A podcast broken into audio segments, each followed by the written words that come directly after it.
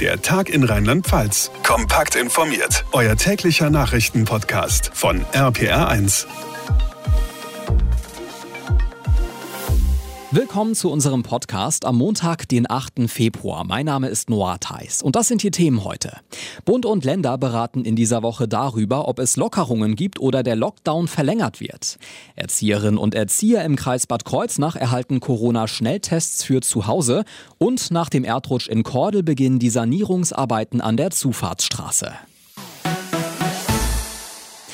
Beginnen wollen wir aber mit dem Blick auf die Corona-Zahlen vom Montag, denn die gehen weiter runter. Infochef Jens Baumgart. Ja, 4500 neue Corona-Infektionen meldet das Robert-Koch-Institut deutschlandweit. Ähm, heute vor genau einer Woche waren es 5600 und in Rheinland-Pfalz sind 289 neue Infektionen innerhalb eines Tages dazugekommen. Auch das verhältnismäßig wenig. Also wir sehen, dass die Maßnahmen wirken und der ein oder andere fragt sich jetzt vielleicht, was wirkt denn da eigentlich im Vergleich zum Herbst, wo wir diesen Lockdown light hatten? Die Virologen sagen, es ist am Ende die Summe aller Maßnahmen, aber sehr wahrscheinlich vor allem das Thema Schule. Denn alle neuen Studien, die wir da in den vergangenen zwei Monaten bekommen haben, deuten eben doch darauf hin, dass das Thema Schule lange unterschätzt wurde. Die große Frage ist, wie es weitergeht. Auf der einen Seite haben wir die guten Zahlen, auf der anderen Seite wissen wir aber, dass sich die Mutationen ausbreiten. Übermorgen am Mittwoch treffen sich Bund und Länder wieder zur Kanzlerschalte. Ja, und das wird diesmal eine spannende Diskussion. Da gibt es einmal die Fraktion Lockdown verlängern und zwar auch genauso hart. Das hören wir zum Beispiel von Herrn Söder. Äh, dann gibt es die andere Fraktion, die sagt, wir müssen jetzt mal was lockern und dafür die Altenheime noch besser schützen. Da war bisher vor allem die FDP das Sprachrohr. Das haben wir aber zum Beispiel gestern bei Anne Will auch von Sarah Wagenknecht von den Linken gehört. Also auch sie fordert Lockerungen im Interesse der Wirtschaft. Und einige Bundesländer äh, haben im Vorfeld einen Stufenplan vorgelegt, wollen, dass es vor allem endlich mal ein einheitliche Regeln gibt, denn die Umfragen zeigen vor allem auch, dass das viele Menschen besonders nervt, dass es in Deutschland eben keine einheitliche Linie gibt. Jens, eine große Schlagzeile vom Wochenende war 14 Corona-Fälle in einem Altersheim. Und das, obwohl die Bewohner geimpft waren und das auch schon mit der Zweitimpfung. Ja, passiert in der Nähe von Osnabrück. Äh, das klingt jetzt erstmal nicht so gut, aber da lohnt es sich genauer drauf zu schauen, denn die zweite Impfung war bei diesen Altersheimbewohnern gerade mal acht, neun Tage her. Das könnte also sein, dass da der volle Impfschutz noch gar nicht aufgebaut war. Und zweitens, was ich wirklich vermisst habe in einigen Meldungen, das stand jetzt, äh, keiner dieser Senioren wirklich schwer krank wurde. Alle hatten nur leichte Symptome oder gar keine Symptome. Und das ist ja wirklich ungewöhnlich in dieser Altersgruppe. Also das haben wir mal als Beispiel dafür rausgesucht, dass man Meldungen auch immer sehr unterschiedlich lesen kann. Man könnte natürlich auch daraus lesen, die Impfung wirkt offenbar sehr gut. Danke für den Überblick, Jens.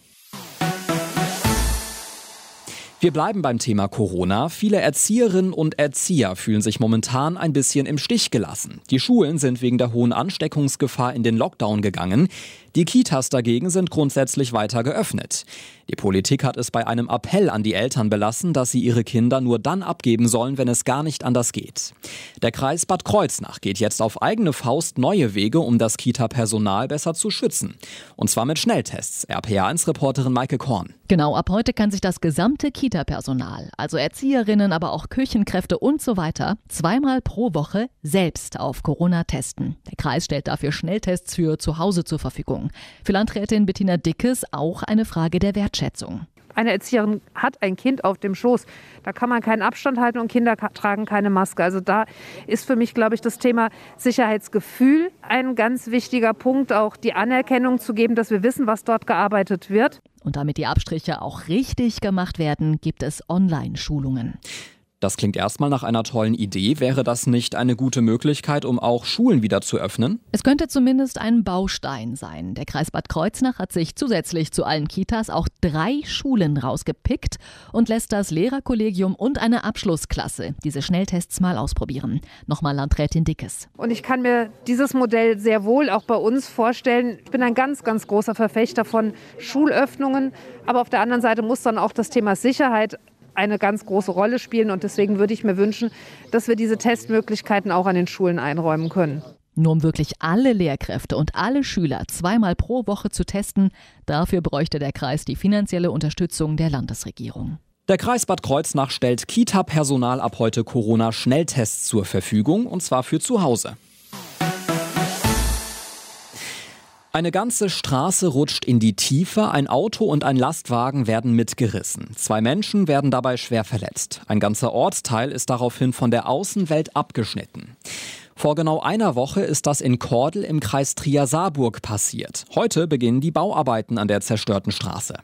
RPA1-Reporterin Sarah Brückner für uns in Kordel. Wir halten zusammen und helfen uns gegenseitig und tauschen uns aus und sind füreinander da. Hier gibt es eine tolle Nachbarschaftshilfe und warum sollen wir den Kopf hängen lassen? Das hier, das schaffen wir jetzt auch noch. Optimismus ist angesagt im Kordeler Ortsteil Hochmark. Die Experten vom Landesbetrieb Mobilität sind eingetroffen. Der Krater soll nach und nach mit einem Erdbetongemisch gefüllt werden. Verbandsgemeinde Bürgermeister Michael Holstein. Wir waren sehr positiv überrascht, dass voraussichtlich in vier Wochen die Straße wieder befahrbar sein soll. Ein sehr ambitionierter Plan. Wir hoffen, dass äh, dieser Zeitplan eingehalten werden kann. Bis die Straße wieder in Ordnung ist, hat der Kreis einen Geländewagen organisiert, den sich die Menschen teilen können. Außerdem sorgt Anwohner Mike dafür, dass die Menschen ihre Post und Einkäufe bekommen.